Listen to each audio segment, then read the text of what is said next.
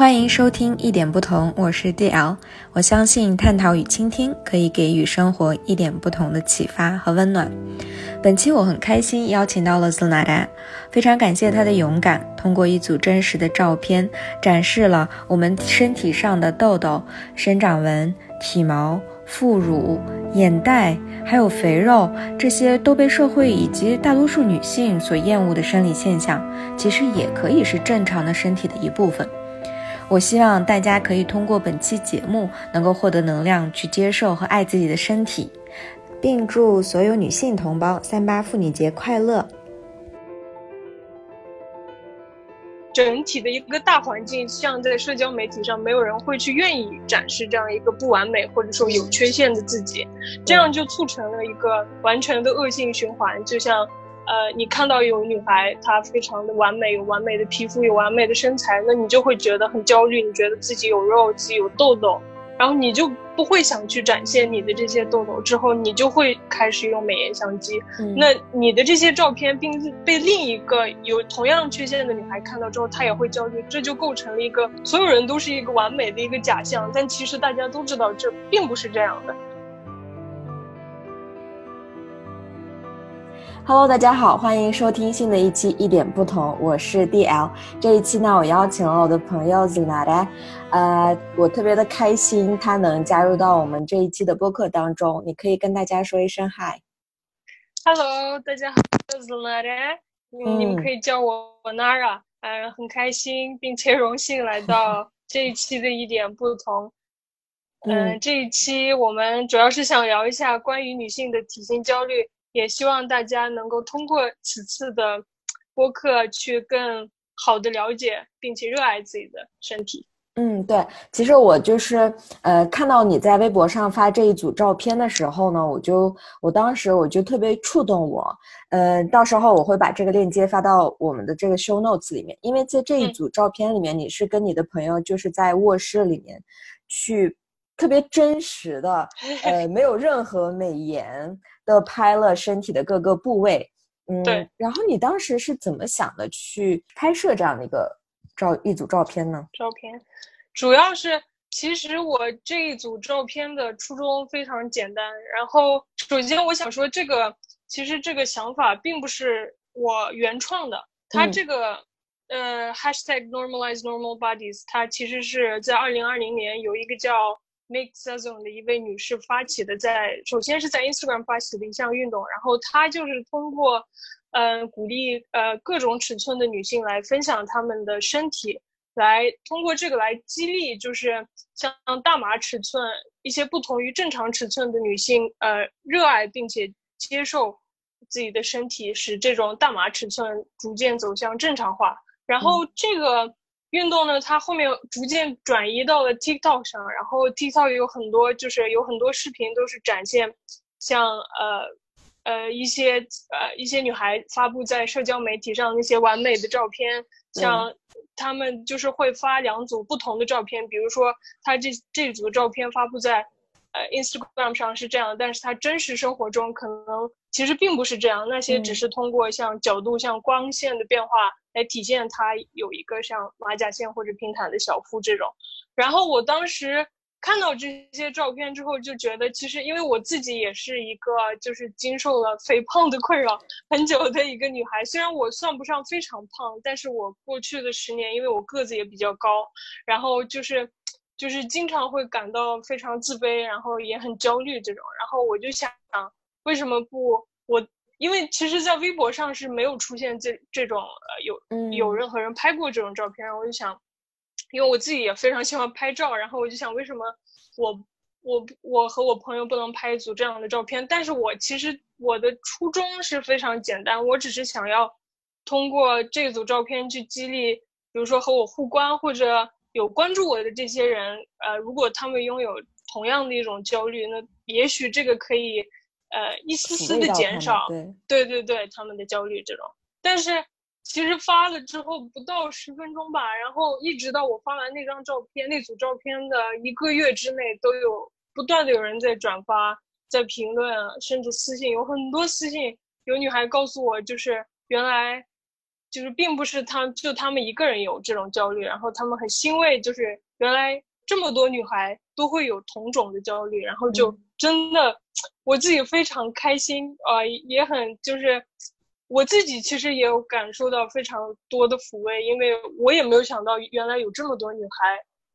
有这样的焦虑。嗯，对。哦，你这样一说，就是包括美颜相机或者是灯光，然后这个角度里以后，我们看到自己都是不一样的。因为我记得那个，呃，一个博主竹子，他不是拍过一期，然后是一部分是用那个两个手机，好像一边是。呃，美颜相机边是真实上的，然后对对，我当时其实特别的欣赏他的一个勇气，可以面对镜头。虽然当时是以一种搞笑的这种形式去展示的，但是呢，我们每一个人在看到了一个被美化之后的自己之后，真的就是有点不太好意思去面对真实的自己了。嗯，就是我觉得其实，呃，很多女性她在就是心理上是非常期望。这个社会能够做到，就是审不断不不管是审美还是像皮肤的一些，呃真实的展现，但是很少会有人去这样做，这是因为就是整体的一个大环境，像在社交媒体上，没有人会去愿意展示这样一个不完美或者说有缺陷的自己，这样就促成了一个完全的恶性循环，就像。呃，你看到有女孩，她非常的完美，有完美的皮肤，有完美的身材，那你就会觉得很焦虑，你觉得自己有肉，自己有痘痘，然后你就不会想去展现你的这些痘痘，之后你就会开始用美颜相机。那你的这些照片并被另一个有同样缺陷的女孩看到之后，她也会焦虑，这就构成了一个所有人都是一个完美的一个假象，但其实大家都知道这并不是这样的，所以这个恶性循环，我觉得就应该。被打破，对对对，就是应该需要有不同的声音出出现。那么说到这个关于我们的身体的焦虑，其实我想问一下你，就是你是从什么时候开始，就是真实的就是注意到自己的身材，觉得哎，我有我可能比较胖？因为我记得对于我来说，可能小的时候，因为我整个骨架本来就不是不属于那种骨架不大，然后所以说对于我自己来说，可能以前我就会觉得哎，我。高中的时候觉得自己是个平胸，然后有点不好意思。但是说句心里话，因为我自己上初高中的时候，其实我所接触到的社交媒体几乎为零，因为那个时候还没有微博之类的。所以其实对于现在的青少年来说，他们受到的冲击其实是非常大的。大的，嗯嗯，对。那你是从什么时候开始注意到你的身材的问题的？我其实并不是一个自主发现的过程，我其实。呃，我一直都挺高，我我算是骨架比较大的人，然后我我也我爸妈也非常高，然后我自己也比较高，然后，然后我是初中的时候，因为我自己比较壮嘛，可能会比一些男孩也比较高，然后就当时就初中，他们当时给我取了个外号叫象纳热，因为我叫兹纳热嘛，嗯嗯，然后他们就觉得我很壮，像大象，然后我的外号就是象纳热，然后。我当时其实并没有觉得很伤心，我当时只是觉得啊是这个绰号就没有太在意，然后但是我后面觉得其实这个这个绰号其实有潜移默化的影响我，就是觉让我觉得我自己很自卑，然后我就是大概是从初中意识到哦我可能跟其他女生不太一样，就是可能比较高这种，但是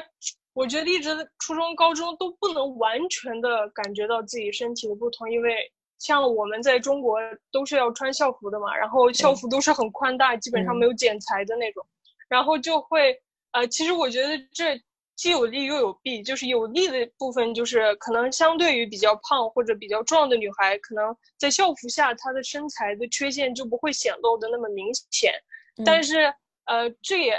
一部分促成了就是很多女生。其实对自己身体的认识是较晚的，因为她一直在校服下被掩盖着，所以你很多变化你都自己都察觉不到。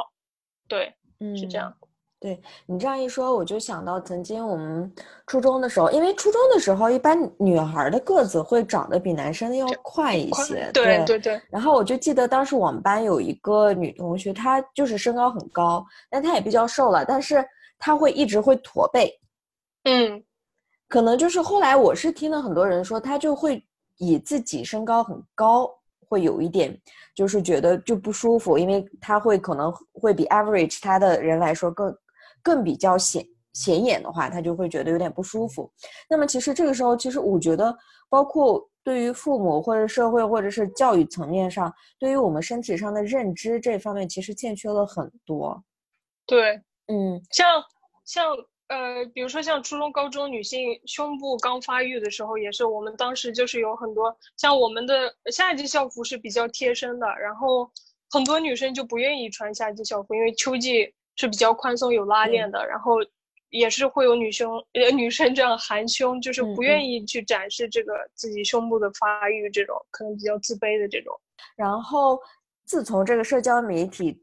很盛行的时候，包括我们关注的所有的博主啊，或者是广告里面，告诉我们有一个身材的一种标准，嗯，然后我们通过这个来再去跟自己的身体去做对比，进行比较，对对。对，嗯，所以说其实我现在就觉得，其实对于我来说，嗯，我现在所接触到的很多都是自律嘛，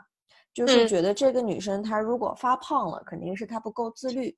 嗯。嗯。或者是不注重饮食、暴饮暴食，他会以这种就是他的懒惰的一面呀，这些做这个连接。所以说的话，不仅是对于自己的身材不好，反而对一个人格啊，或者是自己的压抑还是蛮大的。对，就是呃，这里我想说一个错误的看法，就是经常有人会说，而且经经常是男性会出说出这句话，就是呃，如果一个女生。连她的体重都控制不了，那她还能控制什么？这句话，其实我就是想说，其实胖子，一个胖的女生，一个尺码大的女生，她胖的原因其实并不仅仅有她不自律，其实胖有很多原因，也许她饮食失调，也许她压力大，也许她有呃，比如说我当时发这组照片，就有女孩给我评论说，她当时是因为患了一个某种。疾病，然后吃了激素药，然后就突然毛发增多，然后自己胃口也大增，然后就变胖了。就是一个人，你不能仅仅看他的体型就判断他也许是因为不自律，而且其实，我我想说，很多胖的人其实都是很自律的，比如说。我不知道你，你知不知道有个歌手叫 Lizzo，她是个 rapper，然后她就是很胖的那种黑人女性，然后她呃当时就是有在 YouTube 上传过，她自己其实是非常自律的，然后她吃的东西也非常健康，然后也是会一周三四次做运动这种，呃是比常人都要自律的，但是他依然是这种体型，因为他，呃他说我 I doesn't feel shame，就是他并不为此感到羞，他觉得没必要减肥，只是想要。维持自己身体的这样一个状态，所以其实，而且并且有些人其实，呃，他可能瘦，但是他可能并不自律，因为有些瘦的人就是他不管，呃，吃多少，不管他运不运动，他依依旧就是一个瘦的状态。所以我觉得，其实体型的胖瘦并不能就是反映一个人是否自律，也不能成为就是判断他是否自律的一个标准。我是这样觉得。对对对，那我比较好奇啊，就是你之前会有一个这样的一个心理状态，就觉得自己就是体格相对于别人来说不太一样，或者觉得自己的身材是一个问题。那你是如何从这个，呃，这种认知慢慢的去走出来的呢？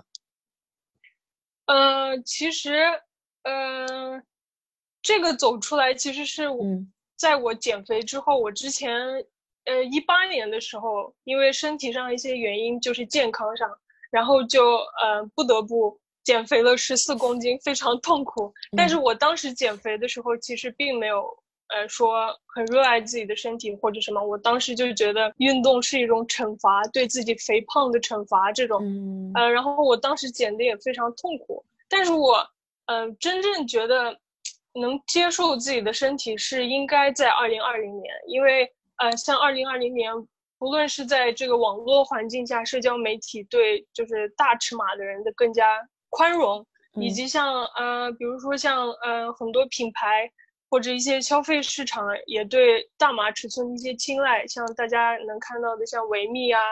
呃也有出现一些呃大尺码女生的模特，呃，然后像 H&M 他们也有就是 plus size 的那种系列，然后呃还有就是二零二零年，我相信也有很多人就是。呃，在家就是能够更多的与自己相处，然后这也是我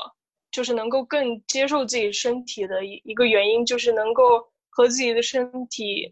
怎么说，像对话一样吧，就是倾听自己的身体。因为呃，在呃二零二零年，很多人都在家，然后很多时候都是要自己做饭。然后呃，我在二零二零年就是就是有发现，我以前都没有注意到，就是自己，比如说我在这边自己做大盘鸡或者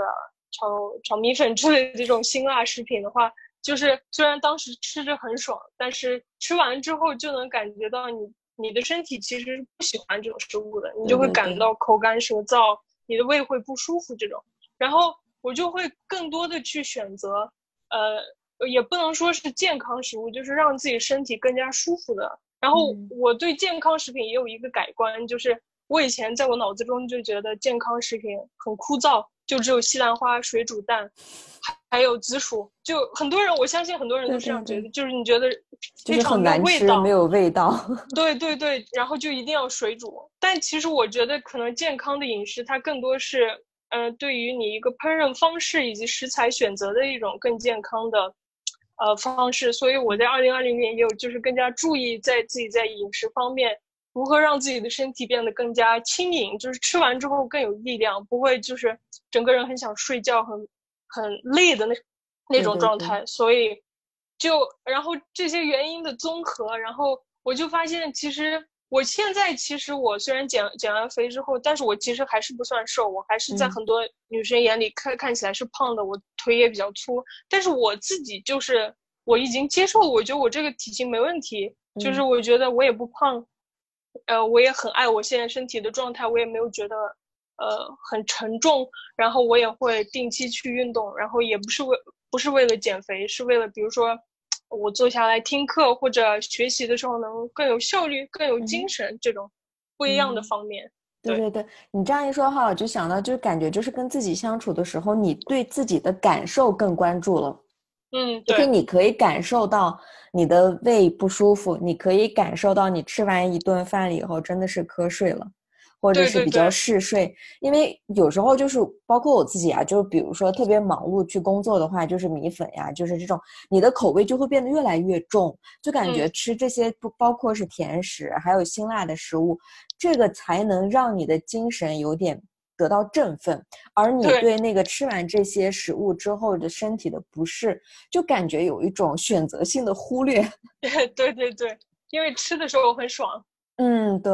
那你是如何去调整自己的饮食，慢慢走向这个健康的方面的？因为你刚才也说了，对于我们对于健康饮食，包括对于健身来说，我们第一个印象就是说，你特别你必须要有特别强大的意志力。然后，包括我自己，比如说如果。点外卖点这种菜，我朋友就说你就吃草吧。对，然后就就因为你你就想嘛，草和你要吃一个米粉，这个给你带来的这个味道上的冲击是不一样的。不一样的。我们认知里面就会觉得，哎，这个草你要吃上啊，你需要做一个非常 determined，就是非常坚定的决心，去这样去吃，不然的话你是不愿意去吃的。对你是在这方面是如何做的调整？对，呃，就是我是因为我自己也很喜欢吃垃圾食品，它其实真的能给能给人带来快感。然后我也没有说我完全会放弃，就是呃，就是 you always have to treat yourself。我觉得就是比如说我在家的时候会尽量选择去吃呃一些健康的，像我自自己炒一些素菜啊，少盐少油这种。也也不是做的那种食之无味的那种，像只水煮的那种感觉。比如说像蒸啊这种相对健康的一种方式。然后我出去的时候，因为出去的时候，呃，如果你出去之后再吃沙拉或者这种，你就会觉得有亏待自己。比如说我跟朋友出去吃饭这种时候，我就会觉得，哎，今天不是吃个披萨、吃个汉堡、吃个炸鸡，就比如说一个月三四次这种，呃。其实我觉得，如果你一直走健康饮食这个道路的话，其实总有一天，我觉得你会暴饮暴食的。就是你要呃时不时的，就是呃让自己去对让自己去去吃，就是你想要吃的东西。我觉得这样你就不会再就是疯狂的想要去吃垃圾食品，因为你你是有有些时候会时不时的去吃它。对对对，我觉得可以这样平衡。嗯，其实我觉得你这样的话就变进入到了一个。良性循环吧，不管是在饮食或者健身，或者是到最后最对自己一个身体的认识方面。因为其实我个人就接接触到的，如果你对你的身材嗯有不认同，或者是这样的话，你很有可能会变成那种嗯节食，然后又到暴饮暴食，然后就会有一个情绪上的一个呃非常大的波动，就是叫做情绪性进食吧，嗯。因为在我身边，其实你刚刚一说的时候，我就会想到一种，就，嗯，反而是那种其实他身材挺好的，然后长得我也觉得哇好好看的。我的一些朋友，他是不管是在照相，或者是在嗯，就是饮食的量上面，他会对自己更加苛刻。对。然后我就有点 get 不到，对对对，嗯，就是。呃，我觉得其实每个人对自己都比较苛刻，然后尤其是在沦落在中间的那一类，就是他既不是很瘦，又不是很胖，就被社会忽略的这中间部分。我我觉得我就属于那一部分。然后，然后有些人就会觉得，哎，你再加点油，你就会变得更瘦，就更美了。但是我其实觉得，每个人的体型都是有他。美的理由，比如说像现在非常火的那些大码尺寸的模特，呃，很多人觉得就是他们为什么可以这么美，就是因为就是他因为他们自信啊，就是自信的美，我觉得是非常舒服，就非常有感染力的这种。然后，对。嗯，对。然后你，因为你在你的谈话当中跟我讲了，就是包括这些品牌呀，或者是你所见到的自信的大码尺寸的女性，有一些了之后，你才会有一种的反思，然后可能也引起你去拍摄这一组的这样的照片，对不对？然后你这样一说的话，我就想到，其实我们身边可能愿意去发声，或者是彼此之间去。表达或者看到的这一种类型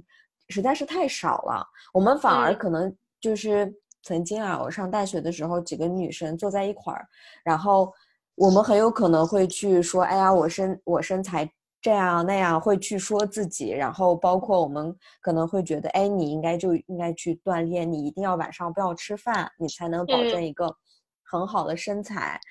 或者是就是会彼此的去说自己的身体，但是当时的时候就觉得，哎呀，他是对我好，或者是我这样说的话会很好。但是后来久而久之，你去看这个镜子的时候，你看你身体哪哪都哪哪都有问题。对对对，嗯。而且你有没有觉得，就是男性相对于女性来说，对于自己身材的焦虑会相对少很多？少。对对对，就因为。呃，我昨天就在昨天，我在 Instagram 上就是发了一个投票，就是说，呃，你会不会觉得你没有达到现今社会的审美标准？然后我做了个投票，yes or no 这种，然后就传就发了我就是当时拍的那组照片的某一张，然后当时那个结果，现在投票结果是六十六比三十四，然后那三十四百分之三十四的 no 里边有很大一部分都是男性。就是我发现，其实相对于男性，女性还是会更多的去在意自己的这个身材，无论是身材还是各种生理现象，像痘痘、体毛等等这一类，副乳等这一类的一些焦虑。嗯嗯嗯。你这样一说的话，其实包括我们，比如说去买衣服，或者是买一些功能性产品的话，他都会跟你说，呃，这个你穿上这样的衣服，或者是哦，对，前一阵在朋友圈里面非常火的，像比如说束腰，对不对？对。呃，然后就会说把你的肚子弄没有，然后就是他会包括你戴胸罩的话，他也会说，哎，这种衣服他会把你的副乳给。给弄平，收起来，对对对，然后就是种种的东西就会告诉你，我这里有一种产品会帮助你去遮盖你所有的问题。对，然后他们也是在潜移默化的告诉你，这些东西它其实是不正常的，你应该把它隐藏起来，或者你就不应该拥有它，或者我们帮助你去遮盖它，然后这就会进一步的导致让很多人认为，嗯。我的这些副乳啊、痘痘啊、平胸啊，都其实是不正常的，跟正常人是不同的，就这种潜移默化的这种影响，我觉得，嗯，对，那就是如果如果说啊，我是一个刚上大学的一个大学生，然后可能我会比较介意周周边的朋友的一些目光，亦或者是我可能关注了很多的博主啊，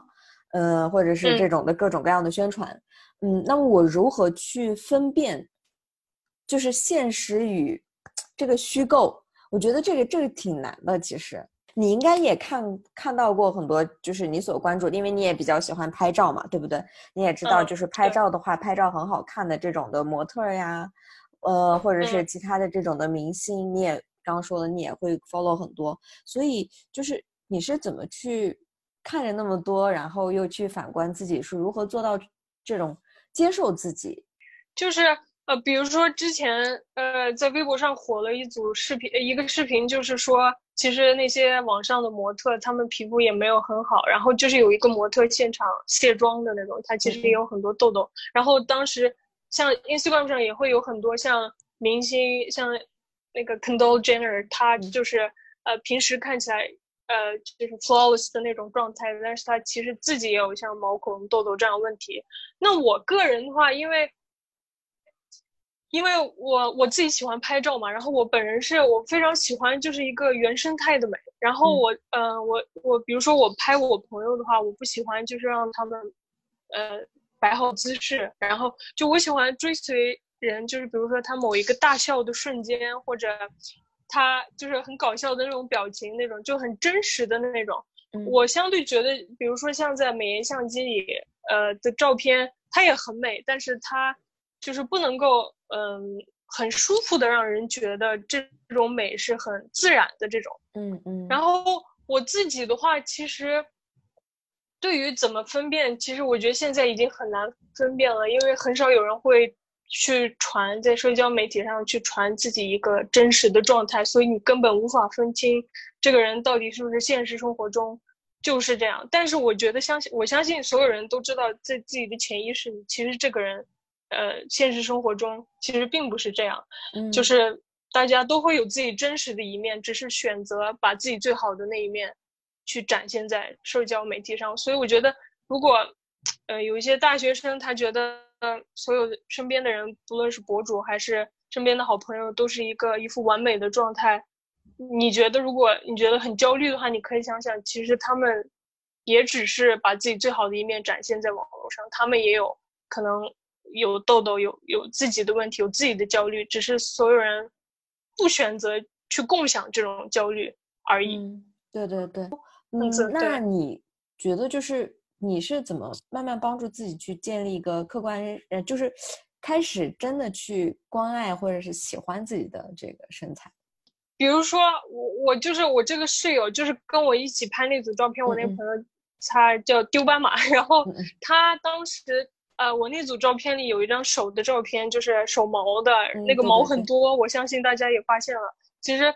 呃，她的毛手上的毛相对于其他女性是比较多的。然后我当时就问过她，因为她从来不刮她手上的毛，然后她是怎么看待她这个手上的毛？然后她就很自然的跟我说，她她就是有大人给她讲过，手上毛多是福气，有福气，所以她才不要把她的福气刮掉。然后我听了这件就是这句话之后，我就。觉得哎，原来可以这样看待，就是把就是你觉得呃你的 insecurity 看成一个就是你的护身符这样。然后像我去年来这边来香港之后，不知道是因为水土不服还是什么，我就长了很多痘痘。因为我从来以前不长痘，然后两个脸上就很多痘。我刚开始就是也是很焦虑，觉得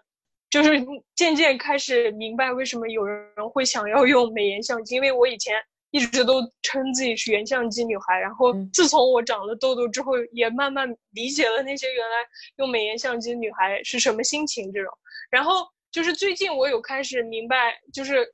嗯，怎么就是看待我的痘痘为就是我的身体给我的一个信号吧。就是我自己分析了一下，因为我来这边之后。其实饮食是变得更健康了，但是我有熬夜，然后我就在想，是不是因为熬夜我就开始长痘痘，然后就开始早睡、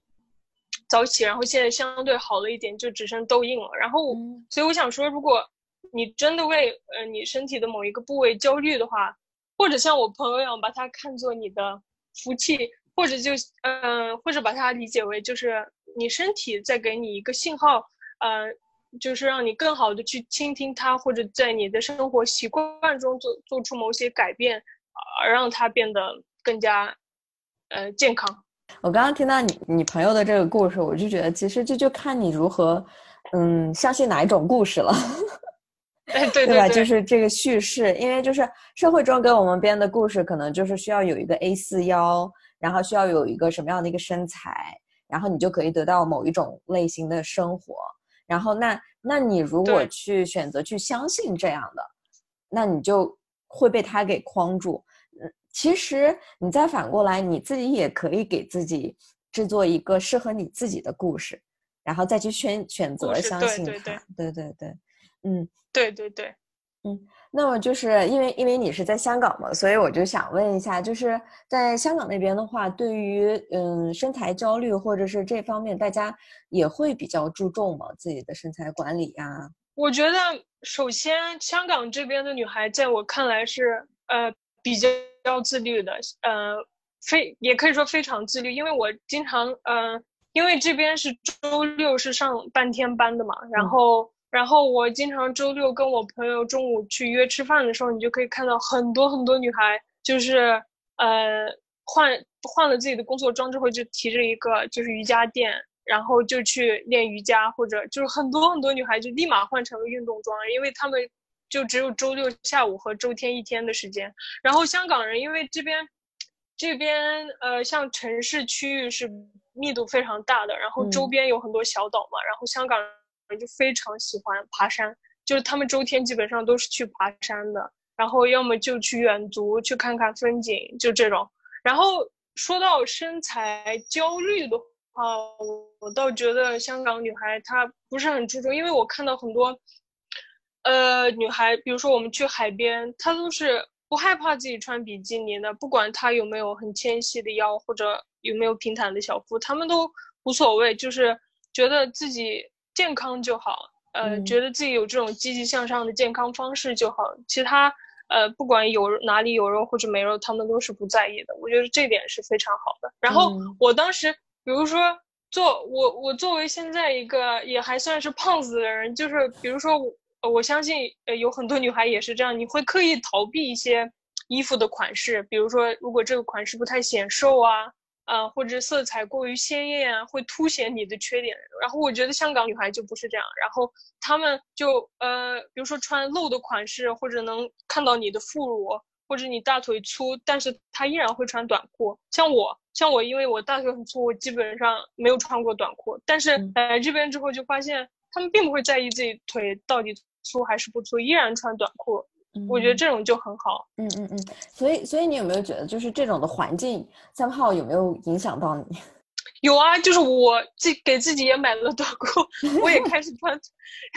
也开始穿短裙。就是其实走在街上，真的没有人在意你到底胖还是瘦，还是因为你胖了又穿了这件衣服显得你很胖。其实真的没有人会，大家都是听着歌走自己的路。其实真的没有人会在意你到底。就是穿这件衣服看起来瘦还是胖？就是如果你觉得穿上这件衣服很好看，那你就穿，就是一定要就是为自己做主，而不是就是为了别人的目光去打扮自己。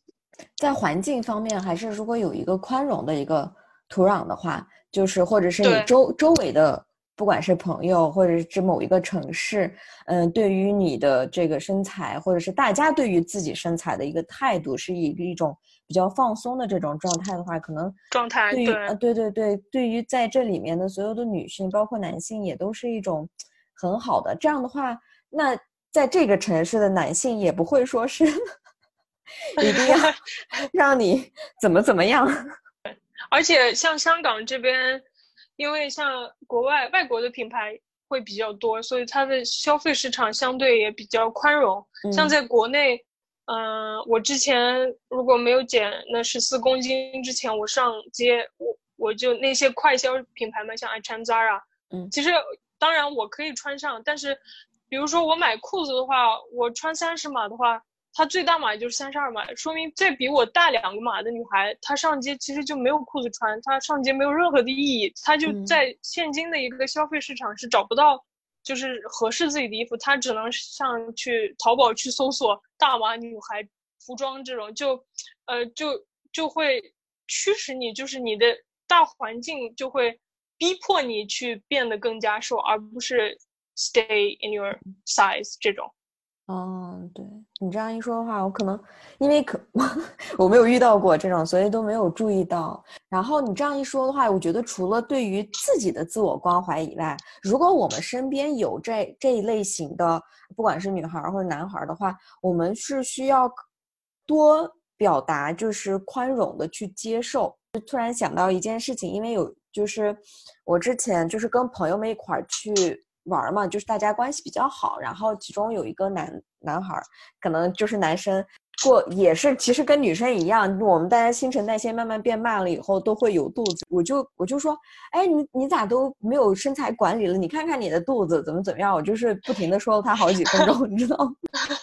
然后搞得对方都特别不好意思，然后尴尬。对，然后第二第二次见面的时候，他还是那个样子，但我我就。我当时就想说，然后把自己克制住了。后来，不过你现在告诉我的时候，我就觉得，哎，why？为什么我要这么 strict？对，其实这个就是大家的一个通病吧。像我自己也有，像我自己虽然作为一个胖子，我自己首先就是非常不喜欢别人评价我的胖瘦，但是同样虽然遭受过这样的痛苦，但是我对。比如说，对我对我身边的人，我还是会有同样的评价。比如说，我看到我一个朋友，比如比如说他胖了的话，我就会对他说：“你怎么胖了？”这种就是同样作为一个胖子，但是我依然会有这种以一个审视的目光去看待。所以我觉得这个，嗯，可以就是大家可以注意一下。就如果你看到，可能如果他是一个。你可能觉得他是一个瘦子，可能不会太在意这些你对他胖瘦的评价，但其实我觉得每个人对自己的体型都是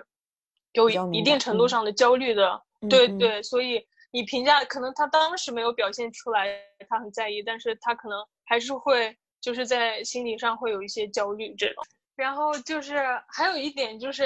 呃，这一点是帮助我自己很多的一点，然后我也想让大家就是。呃嗯，因为我自己在微博上，呃，每个月都会传九张照片嘛，这个传统大概有两年了。然后就这两年之内，自从我瘦了之后，就很多很多，我几乎每一次上传都有很多，就是微博好友或者微信好友来，就是过来评论我说，哦，变你变得好美，呃，你好自信，好有气质这种。其实我觉得这种夸赞是其实真的有用的，因为我其实。呃，日常生活中我其实不算是一个很自信的人，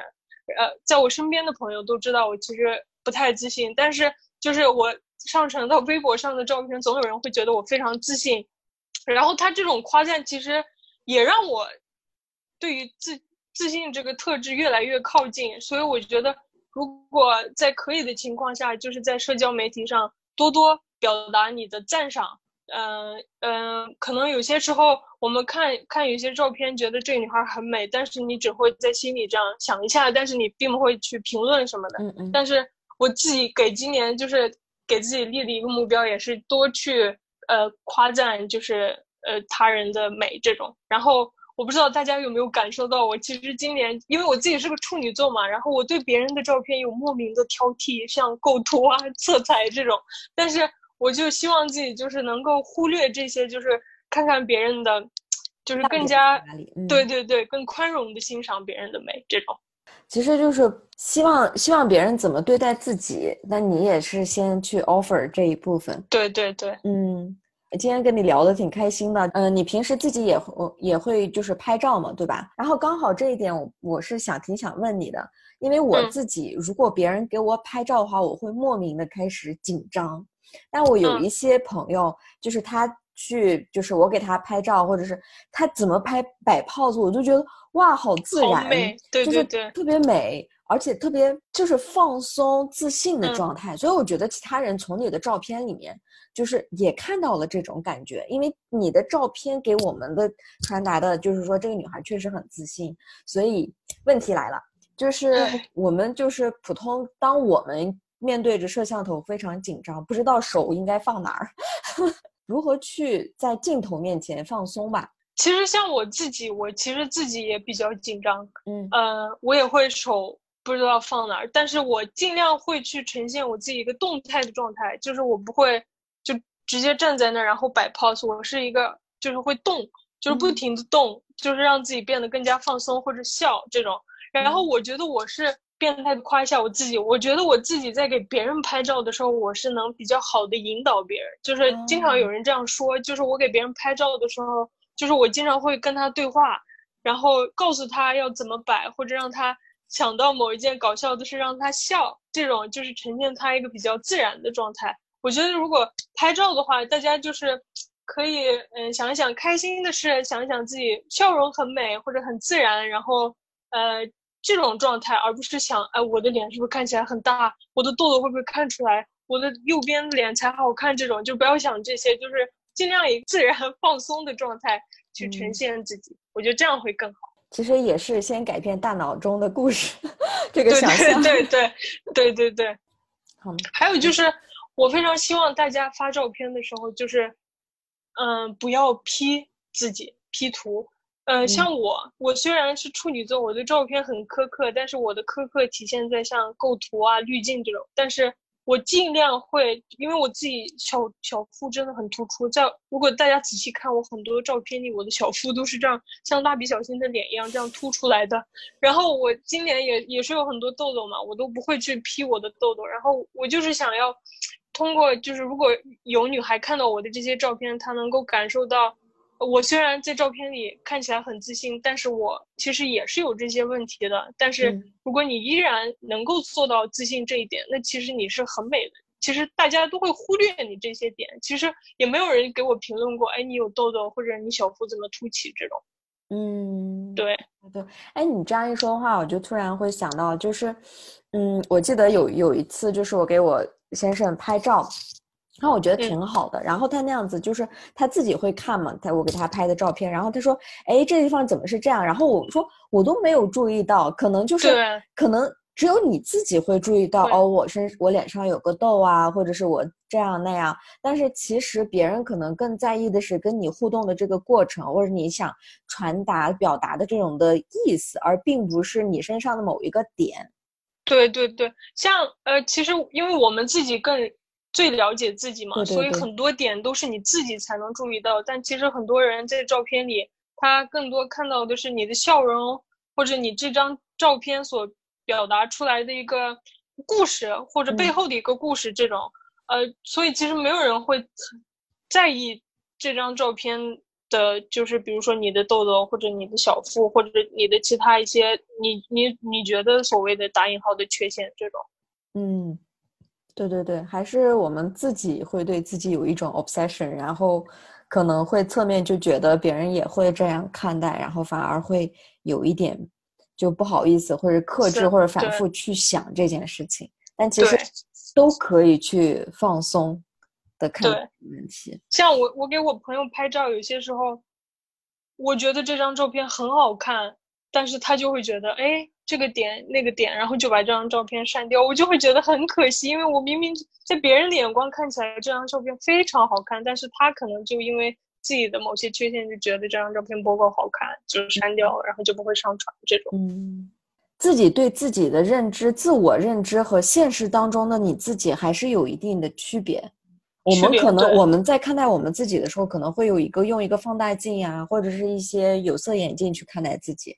而并不是一个真实的一个呈现的样子。今天特别的开心，然后我希望通过我们这一期节目，呃，能够给予那些对于自己的身材有焦虑，呃，或者是嗯每次在发照片或者拍照片的时候 都会有紧张感的一些女性，包括男性朋友，都会给予大家一点的力量，希望大家能够更爱自己一点，也能够给予别人更多的爱吧。今天特别的感谢子娜来。也非常感谢你，我超开心。就是我在这里想对那些，嗯，曾经受到霸凌或者歧视的一些大码女性或者男性说，没有必要不自信，呃，你就做你自己，自信的美永远是最美丽的。嗯，好，谢谢大家。那我们这期就到这儿结束啦，拜拜。好，拜拜。looking